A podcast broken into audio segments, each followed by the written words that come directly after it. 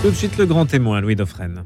De la grotte austère au santon coloré entre tradition catholique et folklore de Noël, la crèche fête cette année ses 800 ans. Il y a quelques jours de Noël, comme elle reste jusqu'à la chandeleur, c'est l'occasion d'en parler, de parler de cet anniversaire avec en France, on le sait, des polémiques récurrentes sur la laïcité, la présence dans l'espace public de crèches. L'histoire remonte en fait à 1223. C'est François d'Assise, revenu d'un voyage en Terre Sainte, qui crée une crèche vivante dans une grotte du village de Greccio, au centre de l'Italie. Ni santon, ni décorum, il s'agit alors de réunir les villageois autour d'une mangeoire, cripia en latin, entourée d'un bœuf et d'un âne. Alors d'un point de vue religieux, la crèche de Greccio s'inscrit dans un contexte où l'on redécouvre que c'est la petitesse qui est divine, pas la royauté. C'est ce qu'explique euh, le franciscain François Compara, ancien professeur de théologie, que nous citons avec Luc Adrian, qui est avec nous pour parler justement de François d'Assise, chevalier sans armure, ainsi qu'il le décrit dans un livre qui lui est consacré aux éditions de l'Emmanuel. Bonjour Luc Adrian. Bonjour Louis. Journaliste, euh, reporter, qui a passé plus de 40 ans à Famille Chrétienne. Vous êtes sur les chemins d'Assise en ce moment d'ailleurs. Je suis en train de marcher avec mon épouse, euh, euh, étant à la retraite depuis peu, pour mettre cette retraite dans une direction franciscaine, pour la faire décoller vers le ciel et nous avons entrepris ce chemin qui est balisé depuis euh, Vézelay et qui euh, va jusqu'à jusqu'à Assise. À quel stade en êtes-vous? Nous sommes arrivés au sud de Turin et nous reprendrons après la trêve hivernale au printemps, euh, dans la lumière de Pâques, le, 1er avril, début avril, nous reprendrons à partir de Nonnet, un petit village à 50 km au sud de Turin, pour rejoindre Assise et, si possible, Rome également. Assise, euh, ce n'est pas évidemment Rome en tant que telle, mais enfin c'est une métropole quand même. Oui, oh, c'est une ville absolument euh, magnifique que, François Cheng a magnifiquement chanté et euh, qui est l'objet de, tous nos désirs. Et en tout cas, nous, y, nous y marchons d'un pas alerte avec euh, la peine qu'il faut sur ce chemin qui est très escarpé, puisque en tout cas l'Italie, ce sont les Apennins, c'est une grande épine dorsale, et nous allons passer par les lieux justement que François d'Assise a, arpenté lui-même, ce grand itinérant, ce grand pèlerin devant l'Éternel, et notamment la montagne de, de, la, de Laverne, où il a reçu les stigmates quelques mois après la nativité de Greccio. Alors Greccio se situe à quel endroit? Chose se situe au sud d'Assise. C'est un petit village qui est dans le Val de Rieti, qu'aimaient beaucoup François et ses compagnons.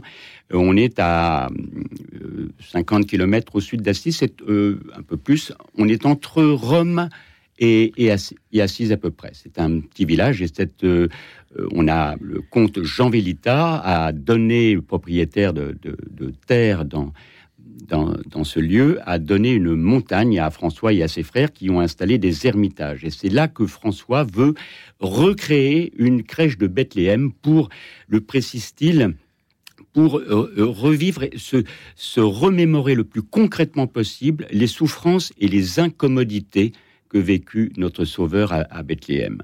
Qu'avait-il à l'époque, euh, Luc Adrian, à l'époque de François d'Assise? Comment Noël était-il manifesté? Alors ça, je ne suis pas, un, historien, mais il y avait déjà des crèches. L'innovation, l'innovation de, François d'Assise, c'est de faire une crèche vivante. C'est-à-dire que il a besoin, on va, en parler, je pense, mais François ne va pas bien à cette époque-là. C'est une époque de, de grande tentation pour lui. Il vit euh, le rêve brisé de sa fraternité unie. Il est, vous y faisiez allusion tout à l'heure, il est rentré de Terre Sainte quelques années plus tôt, mais à vue humaine, ça a été un échec. Il n'a pas pu convertir le sultan de, Diamètre, de Damiette, pardon, le, sultan Malik al-Kamil. Euh, ils sont devenus amis, certes, mais il n'a pas pu le convertir au Christ.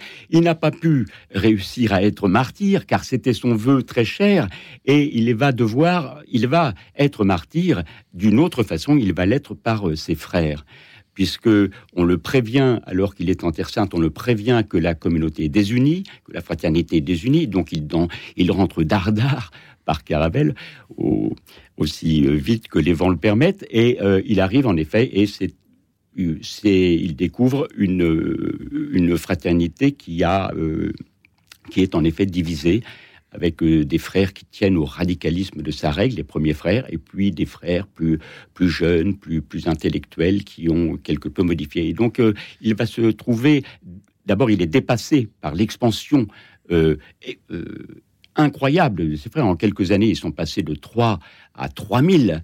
Et donc, François n'a pas les épaules. Il se rend compte, en plus, il est malade.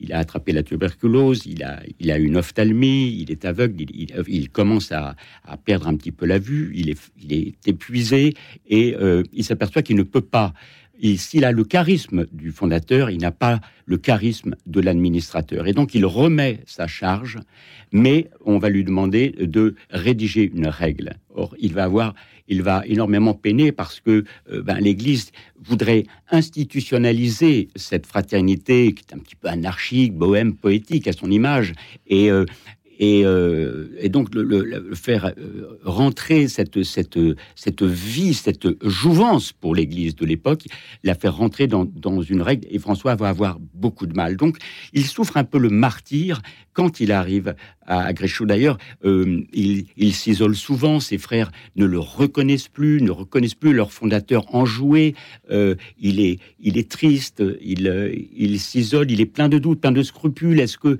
est que j'ai bien fait d'emmener ses frères à cette aventure Donc Noël va être pour lui une perfusion de grâce, une perfusion de, de, joie. Il va se passer un miracle de Noël pour François d'Assise. Mais Luc Adrien, comment se passe ce moment où il décide, tiens, si... S'il y avait une crèche vivante, pourquoi est-il allé sur ce terrain? Il aurait pu recevoir cette perfusion de grâce, pour reprendre votre expression, d'une autre manière, faire autre chose, avoir une autre idée. Euh, d'abord, il le fait, il, choisit Greccio. Il aurait pu choisir Assise, sa ville chérie, où il tiendra à, mourir. Il aurait pu choisir Rome. Euh, euh, mais il choisit Greccio, c'est-à-dire un, petit village. C'est un Noël de, de, la, de la petitesse et il tient à inviter tous les habitants pour que ce soit également un Noël fraternel. Il n'y a plus de, de caste, toutes les, les, les, strates sociales sont évanouies et euh, tout ce peuple monte euh, dans, dans la nuit à travers la montagne pour rejoindre cette grotte ermitage où François a fait installer un petit hôtel au-dessus d'une mangeoire et il a demandé à son ami, le comte Jean Vélita, d'apporter un âne et, un bœuf pour essayer de recréer justement la grotte de, de, de, Bethléem. Pardon. Et qui est très émouvant, c'est que François euh, va...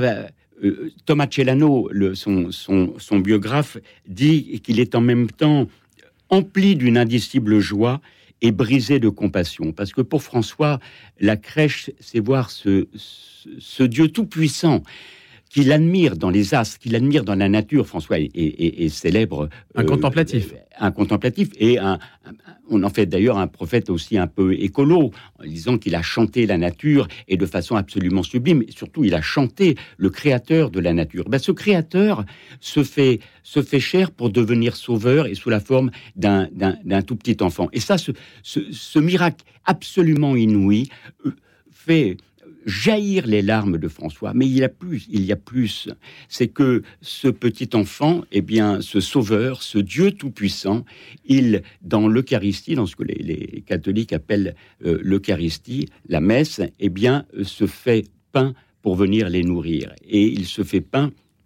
Euh, et ça, cela met François en même temps dans une joie absolument inouïe. Il est sidéré, mais aussi dans une affliction profonde parce que cet amour, ce Dieu amour, n'est pas reçu par les siens. Et ça commence même avant la naissance de François, euh, de Jésus, pardon, puisque euh, Marie et Joseph euh, sont repoussés par les aubergistes de, Et François, quand il se souvient de ça, se, tombe à terre et, pleure des larmes d'affliction et de, de compassion pour l'humilier. C'est pour ça que... L'inhospitalité du monde l'inhospitalité du monde.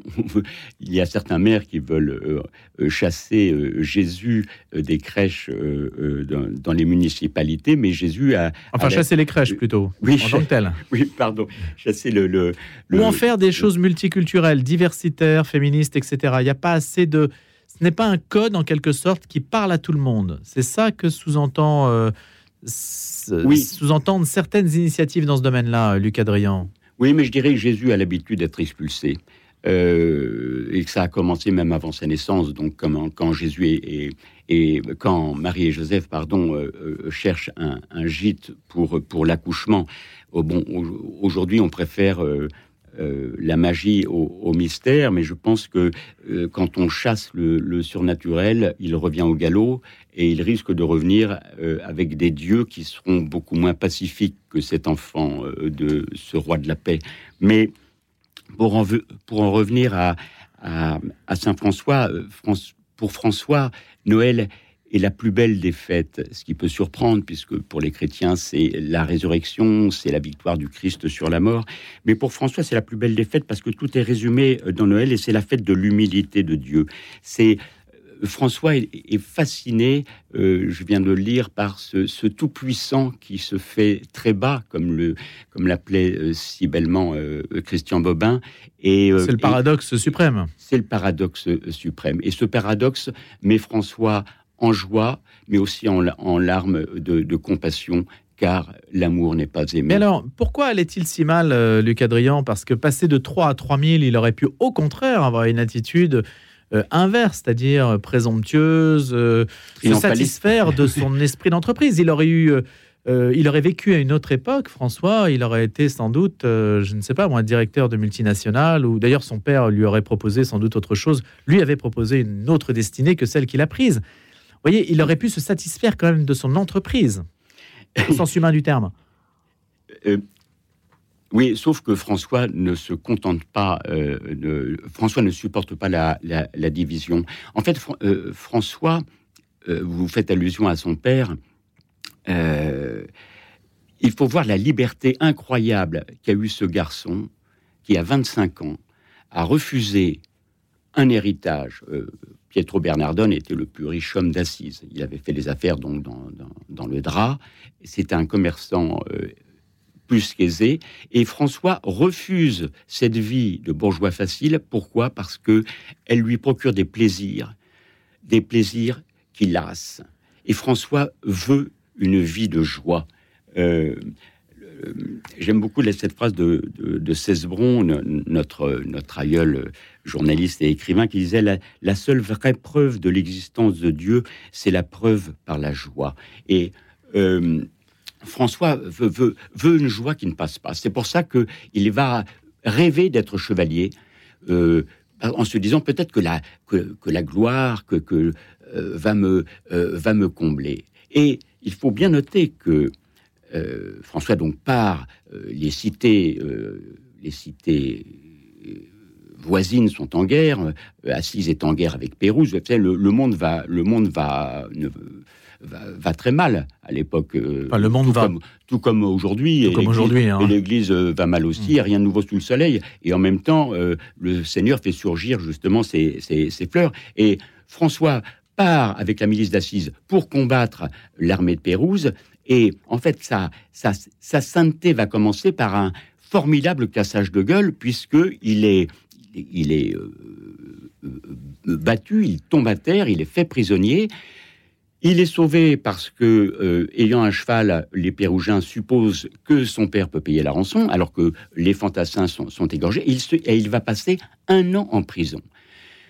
Qu'est-ce que c'est qu'une année de prison pour un jeune bourgeois qui a toujours été gâté par sa, par sa maman, Dame Picard, qui a eu tout ce qu'il voulait?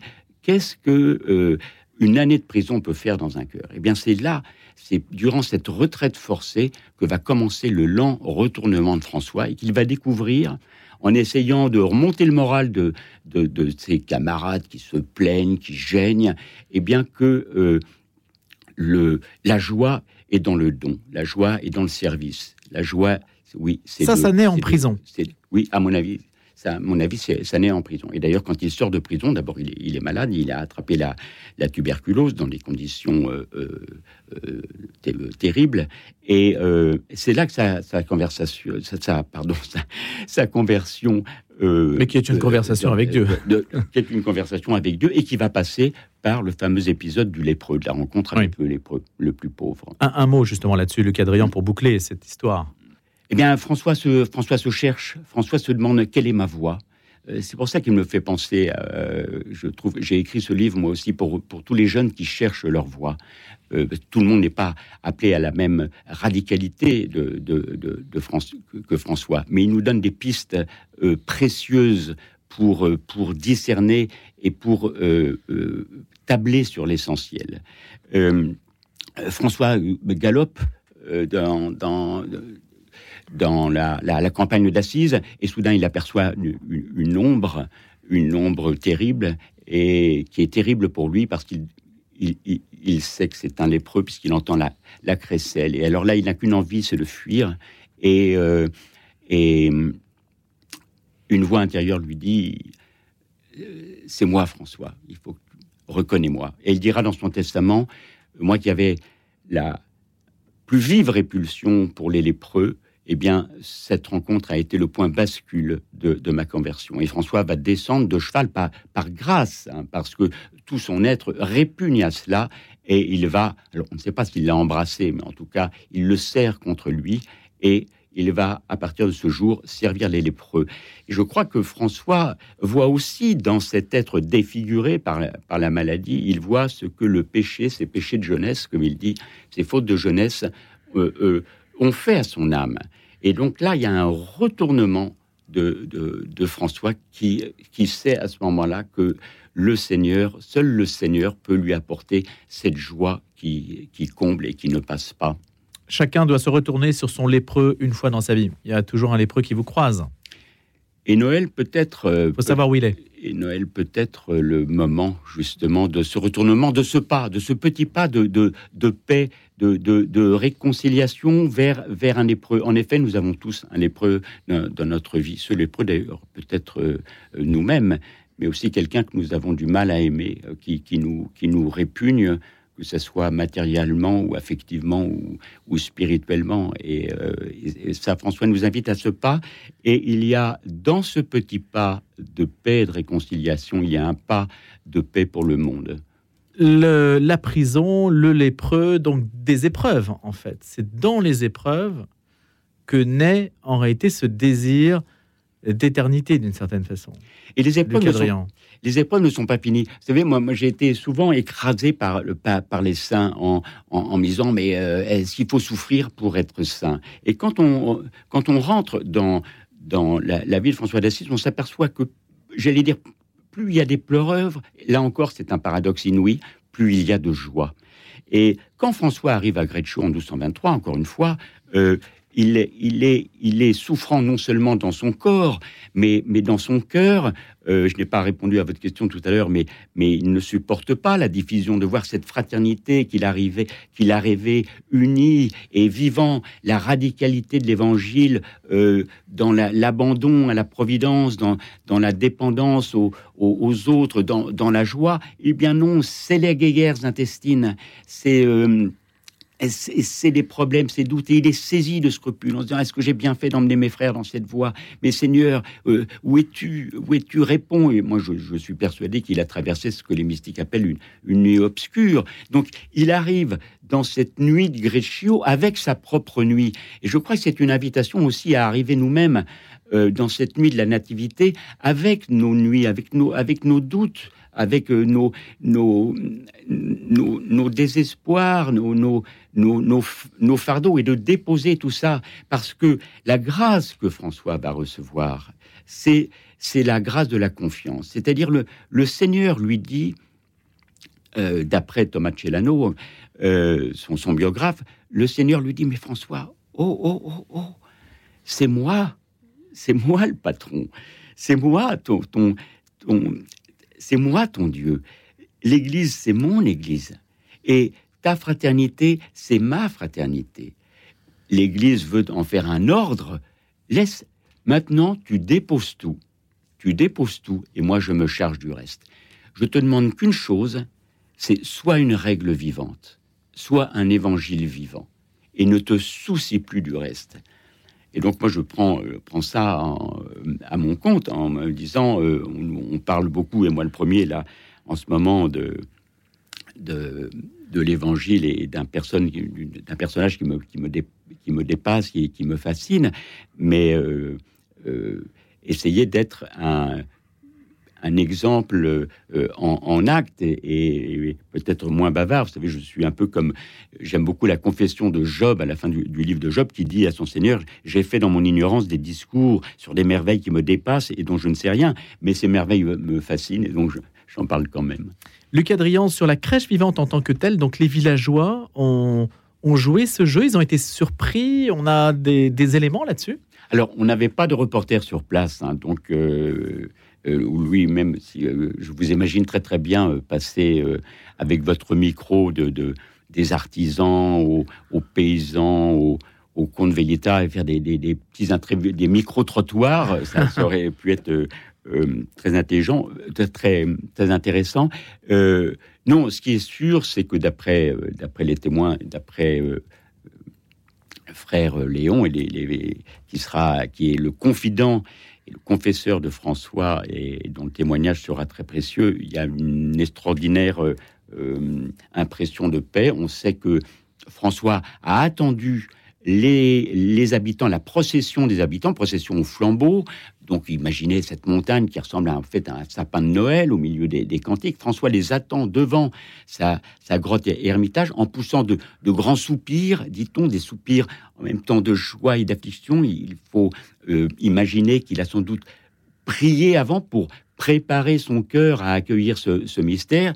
Il accueille les, les, les, habitants, les, villageois, et puis la, la célébration commence. Euh, François, euh, je le rappelle, n'est pas prêtre, il n'a jamais été ordonné prêtre car ils sont jugés trop indignes, il est diacre simplement, donc c'est lui qui fera euh, l'homélie. Et, et d'une voix claire, d'une voix, euh, d'une voix sonore, malgré, euh, malgré sa maladie.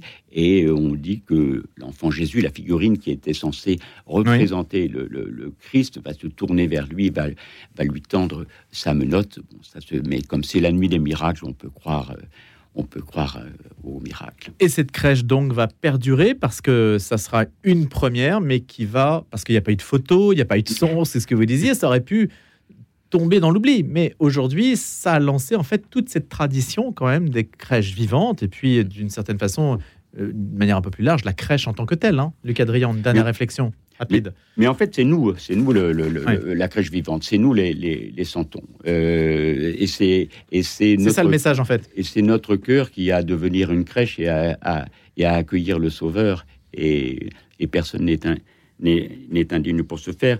Et si on a encore une seconde, je, vous dirais, à, vous et vos auditeurs, cette parole que François aimait bien, François saluait en disant Pace et bene, paix et bien.